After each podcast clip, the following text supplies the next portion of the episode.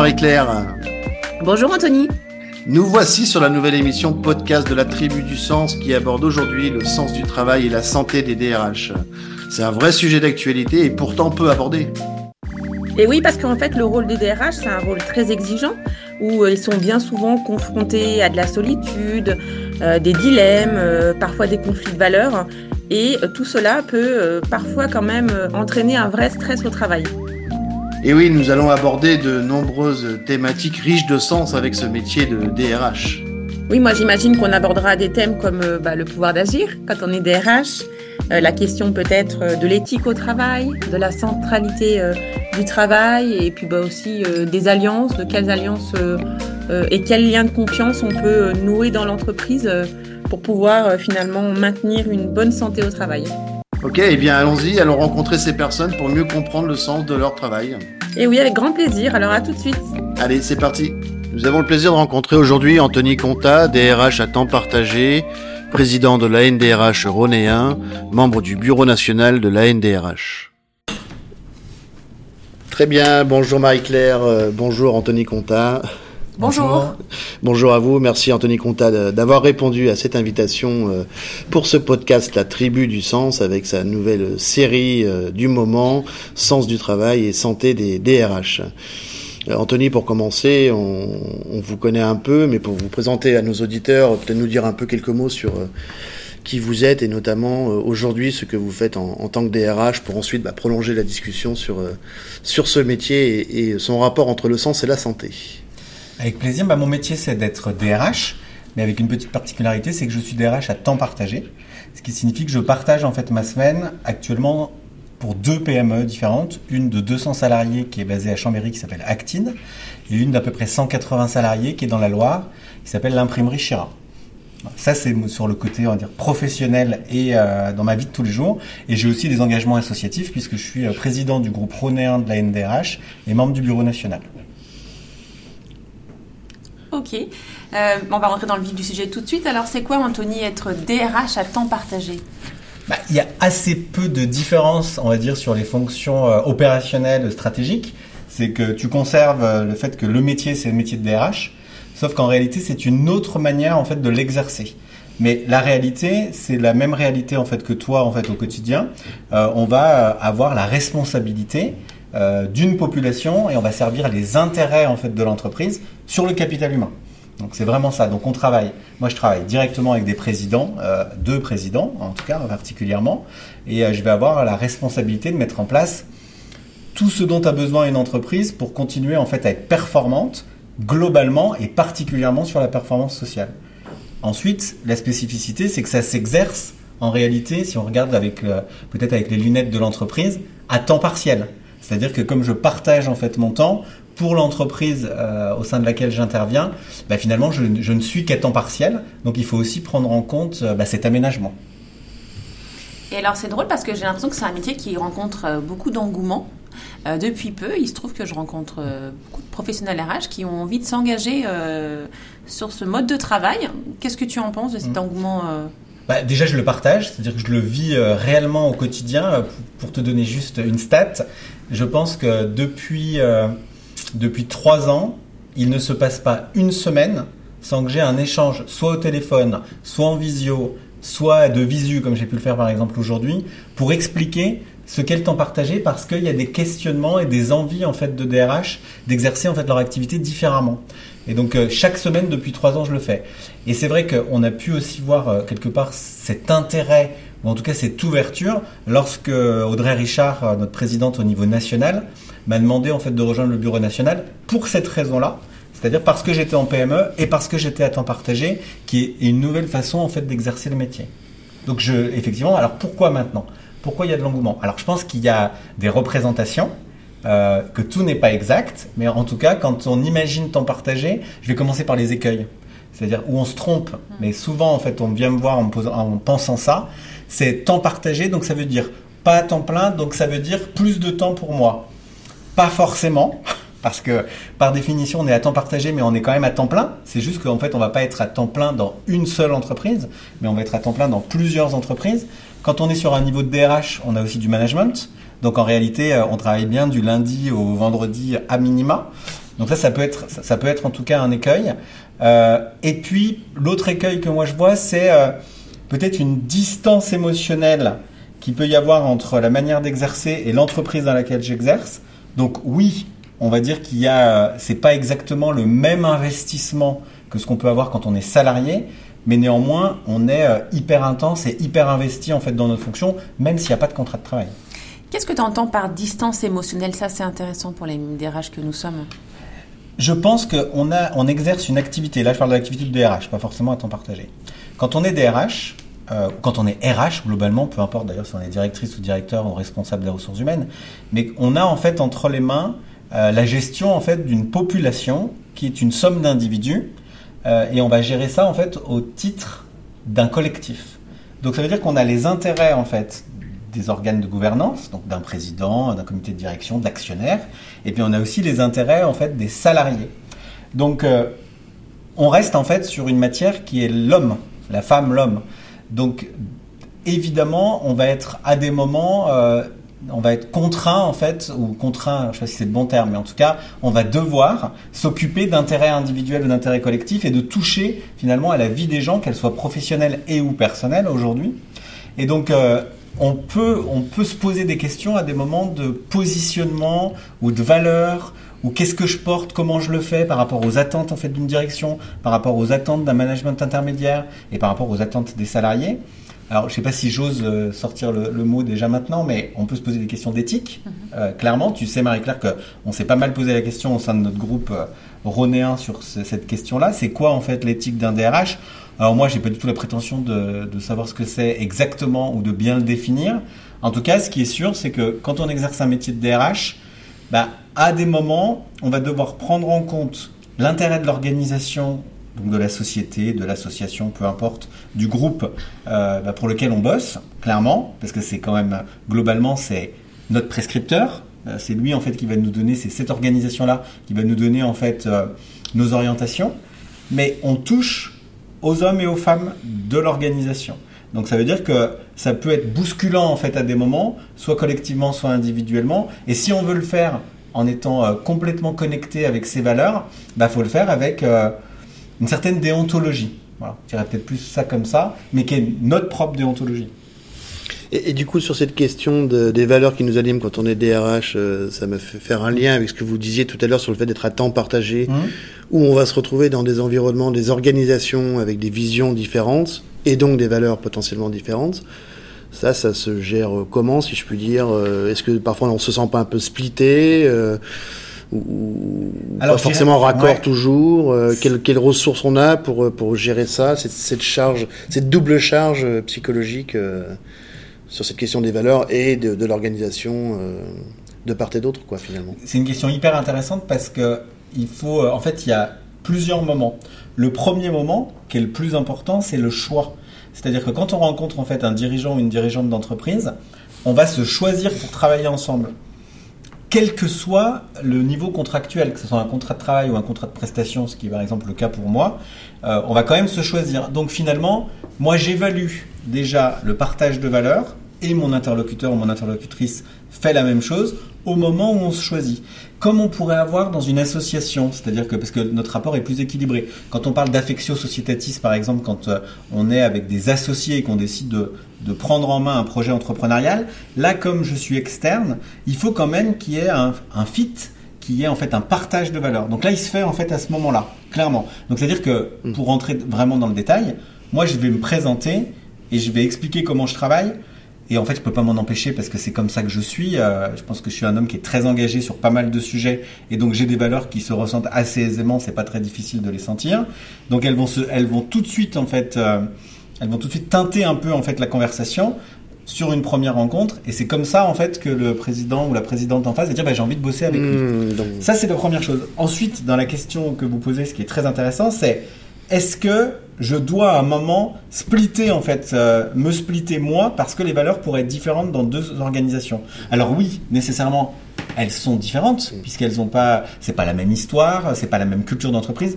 Moi, je suis dans deux entreprises très différentes. C'est une, une entreprise dans l'ingénierie industrielle avec une population à 90% en fait d'ingénieurs qui est en très fort développement, très forte croissance et aujourd'hui à un niveau en fait européen qui est plutôt un laboratoire d'idées, même pour moi en tant que DRH, pour essayer de créer des choses en termes de développement RH.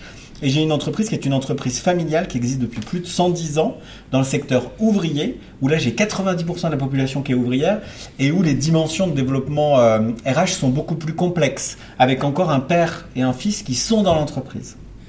Donc il y a deux générations aussi qui se heurtent parfois, d'ailleurs en termes de valeur et de fonctionnement. Euh, donc c'est pas que je me split, c'est que je m'adapte. Je sais qu'on partage les valeurs, que ce soit avec le président chez Actid ou avec le président chez Chira, on partage des valeurs communes qui sont notre socle. Maintenant, la manière dont ça va s'exprimer au quotidien, eh ben, je pense que ça va peut-être pas aller aussi loin sur certains sujets chez Chira que chez Actid, parce qu'on on a l'habitude de travailler de cette manière-là. Et souvent, d'ailleurs, l'un l'autre me pose des questions en me disant bah, qu'est-ce que tu as fait en fait chez Actid, est-ce qu'on peut le faire chez nous? Et vice versa. Donc moi je dirais qu'il faut avoir un esprit plastique. Euh, je crois que dans les, euh, les soft skills attendus pour euh, les années 2030 ou 2050, on parle de souplesse cognitive. Mm. Je pense que c'est assez proche. C'est-à-dire qu'il faut avoir cette capacité quand même à muter, mais tout en ayant en fait notre, notre on va dire notre socle commun, notre fort intérieur, qui est celui de nos valeurs. Mm. Et alors justement, c'est une bonne transition cette question des valeurs parce que euh, euh, c'est aussi l'objet de notre podcast. Quand je te dis euh, sens du travail et, santé des DRH, qu'est-ce que ça peut t'évoquer par rapport à cette question des valeurs? Alors, ce que ça m'évoque quand tu parles comme ça, c'est de me dire déjà, est-ce alors, je vais commencer par la deuxième partie. La santé des DRH est un vrai sujet aujourd'hui. santé globale, hein. on est bien d'accord, santé à la fois physiologique mais aussi mentale. Parce que pour les raisons qu'on a évoquées euh, jusqu'à maintenant, il y a quand même du tiraillement. Euh, on peut avoir en fait du tiraillement.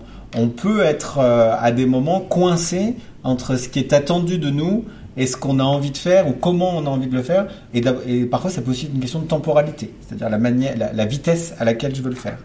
Et ça vient, et comme on le disait tout à l'heure, à, nouveau, on a une matière qui est l'être humain. Donc, euh, ça, peut quand même, euh, à un moment, me bousculer, moi en tant que personne, et du coup, mettre en danger ma santé. Je trouve que ça s'est aussi d'ailleurs particulièrement accéléré depuis la phase Covid, où là, on a été un peu en première ligne. et ça nous a plu d'être en première ligne parce qu'on s'est rendu compte à quel point il y avait de l'importance à avoir des RH dans les entreprises, mais néanmoins ça a, nécessité en fait énormément d'énergie, énormément d'investissement il y en a beaucoup qui euh, ont pu s'épuiser en fait à ce moment-là. Si on fait le lien entre la santé et le sens, c'est que je pense que ça peut être vrai dans pas mal de métiers, mais c'est peut-être euh, c'est peut-être encore plus vrai en fait pour des RH, c'est que la raison pour laquelle on choisit ce métier ou la raison pour laquelle on a envie d'exercer ce métier au quotidien, alors là je vous partage plutôt une conviction, hein, c'est qu'il faut vraiment avoir un intérêt pour les autres, quels qu'ils soient. Un intérêt en fait pour les présidents, un intérêt euh, pour les dirigeants, pardon, un intérêt en fait pour les salariés, un intérêt pour les managers, un intérêt pour les non-managers, un intérêt pour toutes les parties prenantes, et globalement d'avoir envie de s'intéresser à l'autre, le considérer en fait dans toute sa singularité, et d'essayer de prendre cette somme de singularité et d'en faire un collectif euh, dans lequel on, bah, on prend du plaisir. Donc ça, moi, c'est ma conviction, c'est-à-dire que je pense que je fais ce métier depuis maintenant un certain nombre d'années euh, pour cette raison-là, mais aussi pour une autre raison, c'est que globalement, alors là peut-être que ça s'expliquerait en, psychologie, euh, c'est que moi j'ai besoin de sentir que par mon activité professionnelle, j'apporte, j'aide.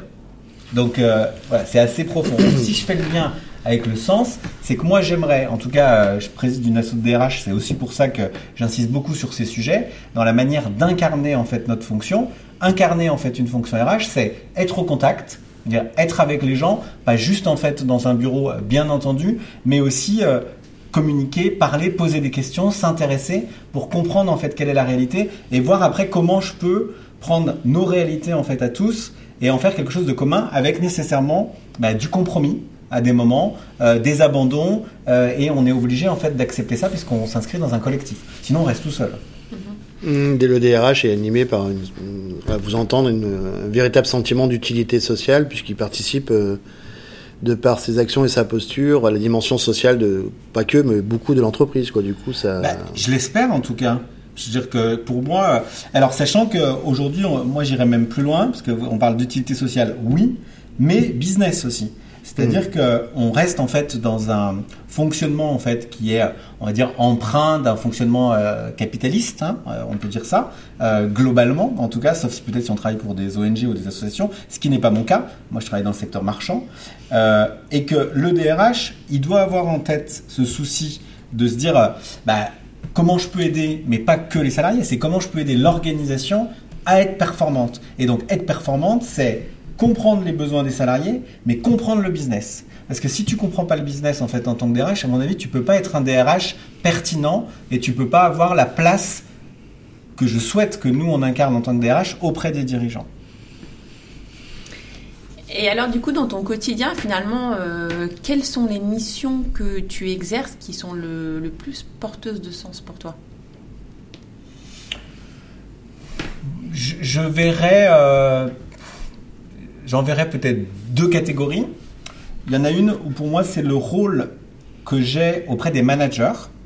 Euh, donc d'ailleurs qui sont pour moi en tout cas de deux catégories. Il y a les managers intermédiaires, un peu on va dire chefs d'équipe, euh, sur des plutôt en micromanagement, et puis aussi des responsables ou des directeurs qui font partie de comités de direction. Donc j'ai un rôle que j'essaye en tout cas d'avoir important qui est plus sur de la transmission, euh, où je vais à la fois un peu être dans une démarche où je vais transmettre des valeurs, transmettre un fonctionnement, donner un peu de vernis en fait sur des sujets qui me semblent importants pour que eux qui sont en fait en première ligne et tous les jours en fait avec leurs salariés, bah, ils réussissent à mieux communiquer, à révéler en fait des potentiels chez leurs collaborateurs, à savoir les faire parler, à savoir suffisamment en fait être à l'écoute. Et je pense que j'ai un, rôle en tout cas qui moi me plaît et me donne du sens quand j'arrive en fait à faire bouger les managers là-dessus qui ont souvent été dans des positions, euh, en tout cas c'était encore vrai il y a quelques années, peut-être un peu moins. En tout cas c'est pas vrai dans les deux entreprises dans lesquelles je suis, mais euh, ça a été vrai dans pas mal d'entreprises où ils étaient plutôt, euh, il y avait des injonctions qui étaient plutôt liées à la productivité, à l'efficacité, à l'organisation, qui reste le quotidien des managers, mais en intégrant cette dimension qui est attendue aujourd'hui des salariés, bah, d'être considéré, entendu. Donc ça je pense que j'ai un rôle un peu de de transmission qui peut parfois d'ailleurs être analogue, même si euh, je suis pas du tout formé pour ça, à du coaching. C'est-à-dire que dans les échanges qu'on peut avoir, il y a une forme de démarche un petit peu euh, miroir. Ouais, quand même, où on va aider en modélisante un peu pour les autres. Ouais, c'est ça, mmh. exactement. Modélisant, c'est vraiment le bon terme. C'est-à-dire les, les, aider à vraiment trouver le cadre dans lequel eux vont pouvoir choper ce que je suis en train de leur dire, mais euh, tout en restant eux-mêmes, mais avoir ce cadre-là où ils peuvent avancer. Donc ça, moi, je pense qu'il y a ce sujet-là qui est vraiment au quotidien et qui permet aussi d'être en relais en fait de, des dirigeants que moi j'ai qui n'ont pas forcément ni le temps ni les atouts en fait pour faire ça au quotidien. Et souvent, moi, mes présidents vont euh, m'envoyer en me disant ah, j'ai eu telle réunion avec tel responsable de service, je trouve qu'il est en train de passer à côté de tel truc, est-ce que tu pourrais lui en parler? Alors que je n'étais pas forcément présent à la réunion, euh, mais ils, vont peut-être attendre euh, ça aussi de moi. Mais je suis pas sûr que ça soit que moi. Je pense que c'est un rôle de DRH globalement qu'il faut avoir auprès en fait des managers. Donc ça, je dirais que c'est le premier volet sur la partie sens. Et puis après, bah, c'est euh, ce que je vais porter dans ma politique RH. C'est-à-dire que là, euh, moi, je suis très autonome en fait dans, la manière de diriger en fait mes ressources humaines. Alors, je pense que ça vient du fait que je suis en PME et du coup sur un niveau en fait de poste dont la capacité à décider est euh, le bras droit en fait du dirigeant. Donc, euh, ça me permet en fait de faire ça. Je ne sais pas si c'est vrai pour tous les RH et je le vois parce que moi j'ai une équipe de RH. Hein, j'ai j'ai 13 RH dans mon équipe. à temps partagé, donc ils sont dans d'autres entreprises. Je vois bien que la latitude est peut-être pas toujours aussi forte que celle que je peux avoir. Et du coup, dans les projets que je vais pouvoir proposer, euh, soit de développement RH, soit de gestion RH au quotidien, bah là, je vais y mettre qui je suis. Euh, évidemment, toujours avec l'accord de mes présidents, bien sûr, parce qu'on valide en fait ensemble. Mais c'est vrai que je vais impulser des sujets qui sont euh, ceux que j'ai envie de porter, qui sont aussi enfin là, je pense que Marie-Claire, tu me connais suffisamment pour savoir, qui sont aussi ma vision de la société. Mm-hmm. C'est-à-dire que ma vision de la société, je la mets en fait à ma manière dans mon activité professionnelle. Mais alors, comment on fait quand on est DRH et qu'on choisit pas son patron? Et que du coup on peut se retrouver avec dans une situation euh, de non-alignement de valeurs. Euh, j'ai bien compris que toi tu avais la, chance de pouvoir euh, choisir dans ton activité puisque tu es DRH et surtout tu as cofondé une entreprise qui fait du temps partagé. Voilà, qui fait du temps partagé. Mais finalement, avec ton expérience, qu'est-ce que tu pourrais faire comme feedback ou, donner comme conseil quand on se retrouve DRH et qu'on doit faire alliance, ou en tout cas on doit mener des actions, euh, incarner une politique, mais qu'on est désaligné euh, sur Mmh. le plan des valeurs? Alors, euh, je distinguerais quand même. Je pense que, tu- que même quand tu es salarié, tu peux choisir. euh, tu peux choisir ton dirigeant, parce qu'il y a un process de recrutement. euh, euh, comme euh, moi, je peux le faire en n'étant pas forcément salarié, il y a un système de questionnement qui va permettre de voir si il y a un fit, etc. Donc ça, on le met de côté parce que je pense que c'est pas ce sujet-là qui t'intéresse. si on change de patron, quoi. Disons Oui, qu'on se retrouve dans une organisation Exactement. mouvante. Et là, on change de patron et le patron finalement nous est imposé. Alors moi déjà, je lâcherai pas euh, tout de suite. C'est-à-dire que l'idée n'est pas de se dire, bah, je suis pas en fait ancré, donc euh, je me, euh, je démissionne ou je démissionne sans dire forcément de mon poste. C'est-à-dire que je me mets en retrait. Moi, je vais plutôt. J'ai été un salarié il y a fort longtemps, mais j'ai été salarié en tant que d'abord en tant que manager et ensuite en tant que DRH. Et j'ai pas toujours été en phase avec mes dirigeants sur certains sujets. Mais pour moi, le rôle du DRH, c'est aussi sa capacité à influencer et sa capacité à exercer ce pouvoir d'influence, mais en le faisant de manière intelligente. C'est-à-dire que l'idée, c'est pas d'arriver en fait en frontal ou en contact, euh, par exemple sur un sujet qui peut être euh, les valeurs euh, ou la considération en fait d'un salarié. Là, c'est pas malin en fait dans l'approche. Ça, c'est ce qu'on a au fond. En revanche, de bien connaître en fait son dirigeant et les besoins de l'organisation, parce que je reviens toujours à ça, on sert un collectif. On sert pas. et- alors souvent dans une PME, on sert un collectif et le dirigeant, parce que c'est quand même c'est quand même assez assez lié. Mais de comprendre en fait les mécanismes qui sont ceux en fait de notre dirigeant, tout en le mettant en perspective avec les besoins de son activité et comment il va pouvoir développer en fait son activité. Et moi, clairement, sur ces sujets-là, je ne lâche pas. C'est-à-dire que si je suis sur, en distorsion de valeur, mais ça peut-être que c'est plus une question de nature, euh, je vais plutôt aller au combat.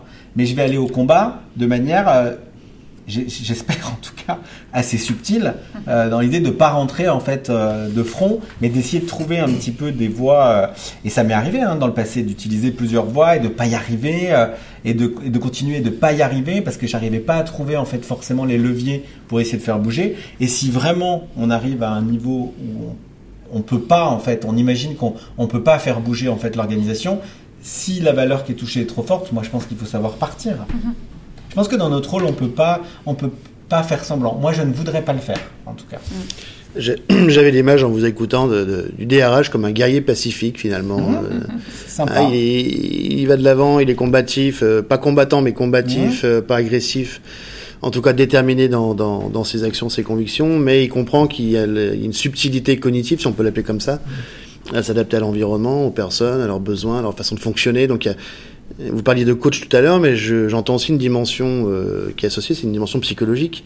Ouais. C'est- comprendre les subtilités des personnes en face de nous en fonction de leur rôle dans l'organisation, et encore plus quand c'est une direction, pour faire passer des messages sous forme d'influence, mais constructive, Ouais. pour que ça puisse euh, être compris et peut-être faire l'objet d'une adhésion, quoi, plus Sans confrontation. sans confrontation, Mmh. Voilà, sans manipulation non plus par ailleurs, avec une intention saine de, de, de faire comprendre l'enjeu. Donc euh, le, le DRH, là, une, je trouve, une, cognitivement parlant, intellectuellement parlant, une posture qui est subtile parce que ça nécessite de- d'avoir toujours cette question de la vision, mais d'adapter le discours en fonction des interlocuteurs pour euh, susciter cette adhésion quelque part. Quoi. Et euh, en, en t'écoutant, je me dis, mais peut-être que parfois aussi, nous, euh, en tant que DRH, il nous manque ces briques-là.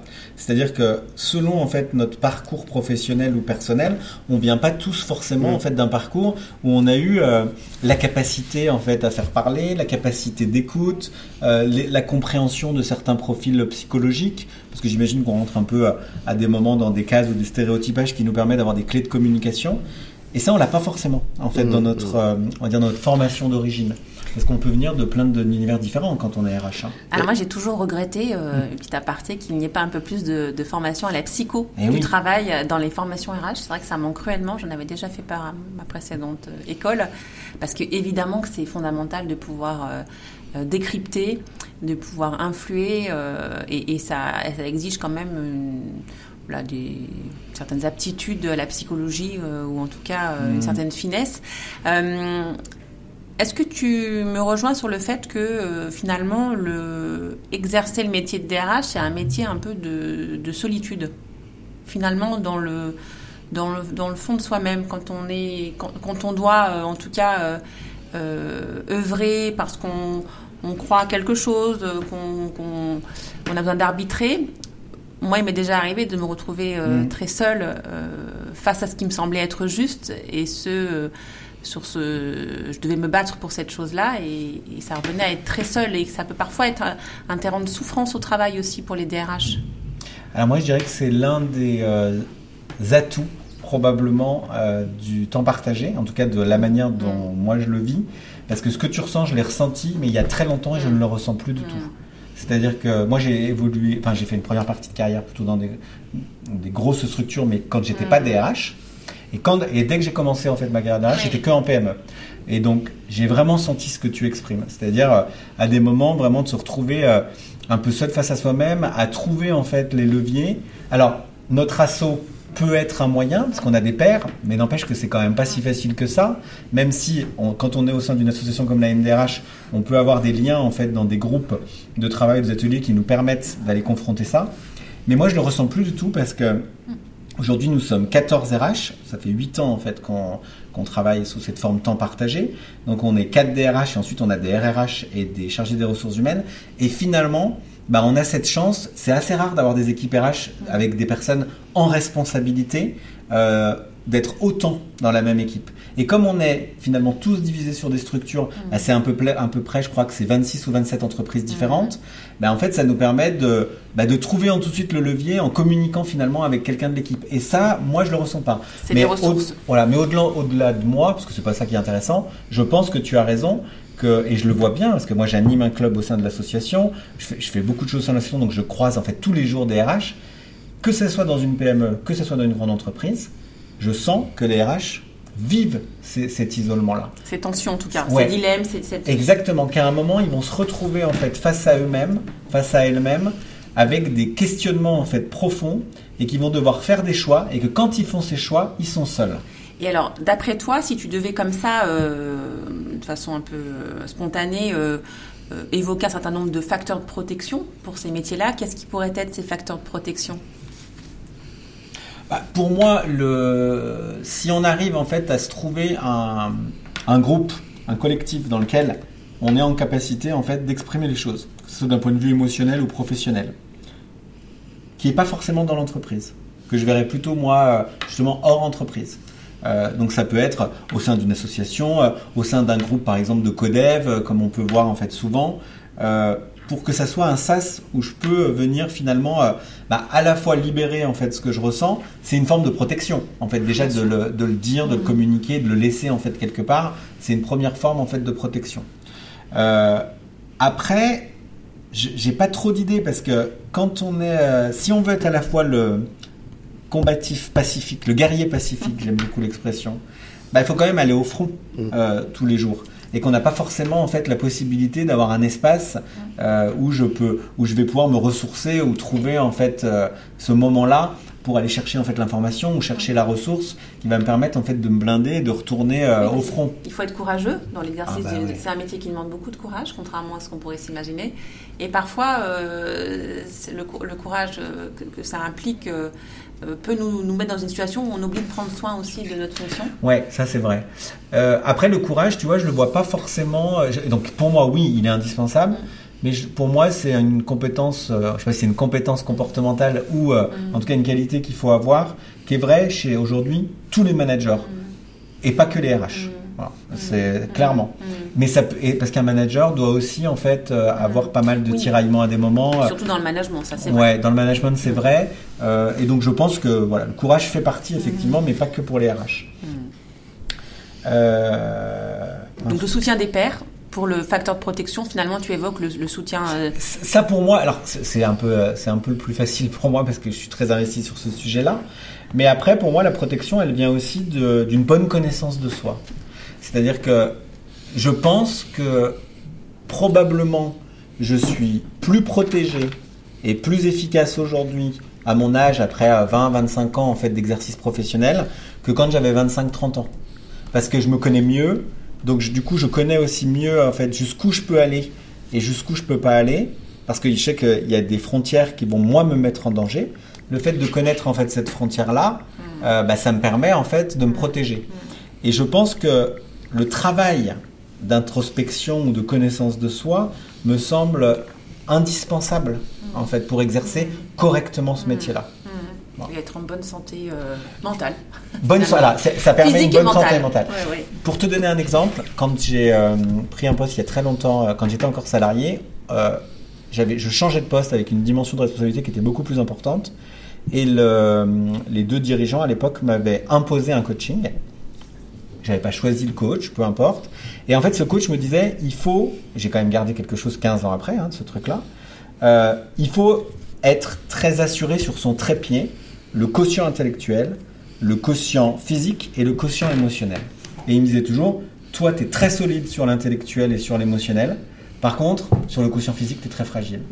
Et donc, je sais que j'ai énormément travaillé aussi, moi, globalement, à faire attention à ma santé, y compris physique. Voilà, parce que ça, ça peut aussi passer par là. Ça peut aussi passer par le corps. Très bien, super. Est-ce que, peut-être- une- juste une question euh, euh, comme ça, euh, est-ce que tu penses qu'on peut tout dire quand on est DRH Moi, oui, je pense. Moi, je pense qu'on peut tout dire, mais. Alors, c'est pareil. c'est- Je pense que c'est plus facile pour moi aujourd'hui parce que je dirais que le fait d'être externe, donc je reviens là plutôt à la fonction de temps partagé euh, externe, le fait d'être externe apporte un équilibre dans la relation qui est très différent de quand on est en contrat de travail, parce que si on revient juste à la définition du contrat de travail, c'est-à-dire qu'il y a quelqu'un qui a un lien de subordination avec l'autre. hein. Donc, donc il y a un déséquilibre déjà. Il est normal, je c'est le socle et la base contractuelle, mais il y a un léger déséquilibre. Quand on est du coup indépendant, ou quand c'est un contrat on va dire, de prestation de service, qu'on exerce son métier différemment, ça apporte un équilibre. Et je le sens bien en fait dans la relation que j'ai avec mes, euh, avec mes deux présidents, c'est que moi je dis tout, je peux tout dire, mais ils me laissent la possibilité de tout dire parce que ils vont partir du principe que ça va pas être un jugement, euh, ça va pas être un miroir en fait négatif. C'est parce que c'est comme ça en fait que je le ressens, que je l'incarne et qu'on en a besoin en fait pour l'entreprise. Ça veut pas dire qu'ils sont d'accord avec moi, euh, loin de là, mais ça veut dire qu'on va pouvoir débattre de tous les sujets et que pour moi il y a aucun sujet tabou. Voilà. Je, donc pour répondre à ta question, moi je pense qu'il faut tout dire, mais j'entends que c'est beaucoup plus difficile quand on est dans une organisation, qu'on a des enjeux de carrière, de rémunération, de place. C'est beaucoup plus difficile. Donc là, de la même manière, moi je pense qu'il faut être très assertif et que la connaissance de soi liée à de l'assertivité, un comportement assertif, te permet quand même d'en dire un maximum. Et que c'est et que en général, c'est pas parce que tu parles ou que tu es clair que tu es euh, licencié. Hein. Euh, sauf peut-être quelques sociétés, mais si ces soci- ces sociétés-là réagissent comme ça, bah, à la limite, c'est des sociétés qu'il faut fuir. Donc c'est très bien en fait qu'on ne garde pas. Mais euh, je pense que quand on arrive avec un comportement qui est un comportement euh, assez ancré, euh, constructif, en ayant les bonnes clés de communication avec son interlocuteur parce qu'on sait comment il fonctionne, je vois pas en fait ce qu'on peut pas dire. Mais j'entends, parce que j'en ai beaucoup discuté euh, avec pas mal de DRH salariés, que ça peut être plus difficile pour eux. Il y a des enjeux parfois aussi économiques. Euh, si on est une personne seule, par exemple, c'est beaucoup plus difficile parce que les enjeux en fait sont pas les mêmes. On peut avoir peur. Mais après, je pense que notre fonction a tout à gagner que on avance sur ce sujet, si on veut être crédible. J'étais en train de me dire à vous, écouter que cette question du rapport à l'autre chez le DRH est fi- finalement, même si trivialement ça peut sembler évident, mais très présente. Quand bien même on pourrait penser que c'est une fonction plutôt isolée, euh, où le DRH doit aller chercher dans ses ressources internes pour, euh, pour s'adapter et puis être en, en, bonne connexion avec ses valeurs, la place de l'autre finalement est fondamentale. Et j'étais en train de faire un lien, alors là c'est peut-être le psychologue qui parle un peu plus, mais euh, de cette question de la place de l'autre et dans le rapport à l'éthique. Je trouve que le mot éthique euh, résonne particulièrement dans ce, dans ce podcast. J'étais en train de penser à Lévinas, le philosophe Lévinas, Ouais. qui, euh, qui aborde la question de l'éthique. Alors sans entrer dans le détail, ça serait euh, trop complexe, mais pour, pour le dire très simplement et rapidement, euh, où la question de l'éthique est très liée à la question de l'autre, du rapport à autrui.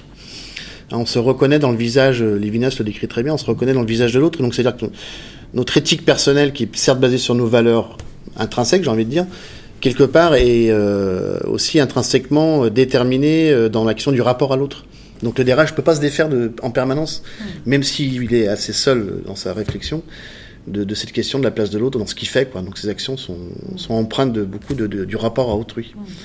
Donc ça, c'est peut-être un sujet qu'on pourra, euh, qu'on pourra C'est- débattre par ailleurs. Ouais. euh, Ouais, je, je- moi, je connais pas du tout forcément la, la, la doctrine de Lévinas, mais comme tu le présentes, euh, pour moi, c'est du coup le cœur en fait de notre tiraillement et le cœur de la complexité en fait de l'éthique de notre métier. Parce qu'effectivement, ça ne peut pas être une éthique qui est uniquement basée sur comment je me suis construit et qu'est-ce que j'ai moi à l'intérieur en fait avec mes valeurs, mon apport, parce que je suis toujours en fait, je suis toujours avec l'autre. Je suis toujours avec l'autre. Enfin, en tout cas, c'est comme ça que moi j'envisage le métier. Donc, du coup, si je suis avec l'autre, bah, c'est bien ce miroir-là qui fait qu'à un moment, je dois le prendre en compte pour construire l'éthique de mon métier. Je trouve que c'est passionnant. Mmh, mmh. Yves Clos parle de ça d'ailleurs hein, dans, dans, les différentes catégorisations de, de, de, façon d'approcher le travail. Il y a une dimension, et quatre dimensions, mais une des dimensions, c'est la dimension transpersonnelle, ce qu'il appelle transpersonnel. C'est l'idée qu'à un moment donné, pour mettre sens à mon travail, euh, je dois me reconnaître moi-même dans ce que je fais, mais il est aussi question de se reconnaître et comme appartenant aussi à un collectif euh, qui fait que dans un genre professionnel qui est DRH, chacun son style, mais je me reconnais DRH. Euh, au sein d'un collectif. Donc appartenir à un collectif et donc la place de l'autre, du coup, euh, ça, ça, ça, revient en boucle sur la question. Quoi. Alors après, ce qui est difficile, c'est qu'on parle aussi beaucoup justement de de la perte de la puissance des collectifs aujourd'hui. Hmm. Et qu'il y a, euh, comme l'individualisme a pris quand même pas mal de place et qu'on prend en compte nos besoins en fait personnels, ça pourrait être une difficulté justement, alors que moi, sur le fond, je suis exactement euh, en phase avec ce que tu dis parce que pour moi c'est le plus important. C'est-à-dire que le collectif quel qu'il soit, un collectif qui est une entreprise, qui est une association, qui est une famille, qui, qui est un couple, peu importe, c'est de là en fait que naît les plus, la plus grande puissance. Mm. Et, mais il faut encore en être convaincu mm. de ce truc-là. Et euh, aujourd'hui on voit bien que on est tellement poussé dans nos sociétés à développer de l'individualisme parce qu'on doit être dans la compétition, on doit être dans la concurrence, on doit être dans la performance, que bah, parfois ça contraint en fait les individus à oublier ce collectif-là pour penser en fait à son besoin propre. Mm.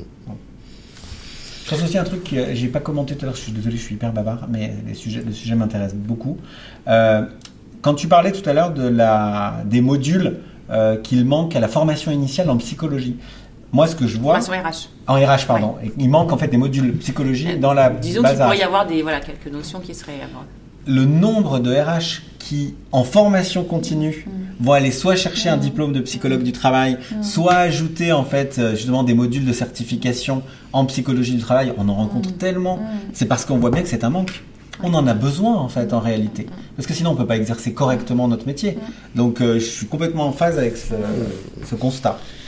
J'ai envie de te poser une dernière question euh, qu'on pose habituellement à, nos, invités. si, si, pour toi la fonction DRH c'était un objet, une couleur, euh, euh, une musique euh, ou toute autre chose, ça serait quoi hmm. Ou un mot Alors, en couleur, quand tu me dis ça, ce que je vois, moi, c'est plutôt un arc-en-ciel, là, tout de suite. C'est-à-dire qu'il y, a quand même, pour moi, il doit avoir à la fois plein de teintes différentes dans la manière dont on va l'exercer au quotidien parce qu'on doit avoir ce côté un peu euh, caméléon qui nous permet en fait de comprendre euh, les autres. Donc on doit changer de couleur en fait à des moments. Et puis je vois aussi l'addition de euh, singularités de personnes différentes qui moi m'intéressent un peu dans le dans le côté ce, dans, ce, côté là après si j'ai réfléchi un peu plus profondément moi je pense plutôt à, un livre qui moi m'a beaucoup porté mais qui n'a aucun rapport. C'est vraiment c'est un, une pièce de théâtre de Hanke qui s'appelle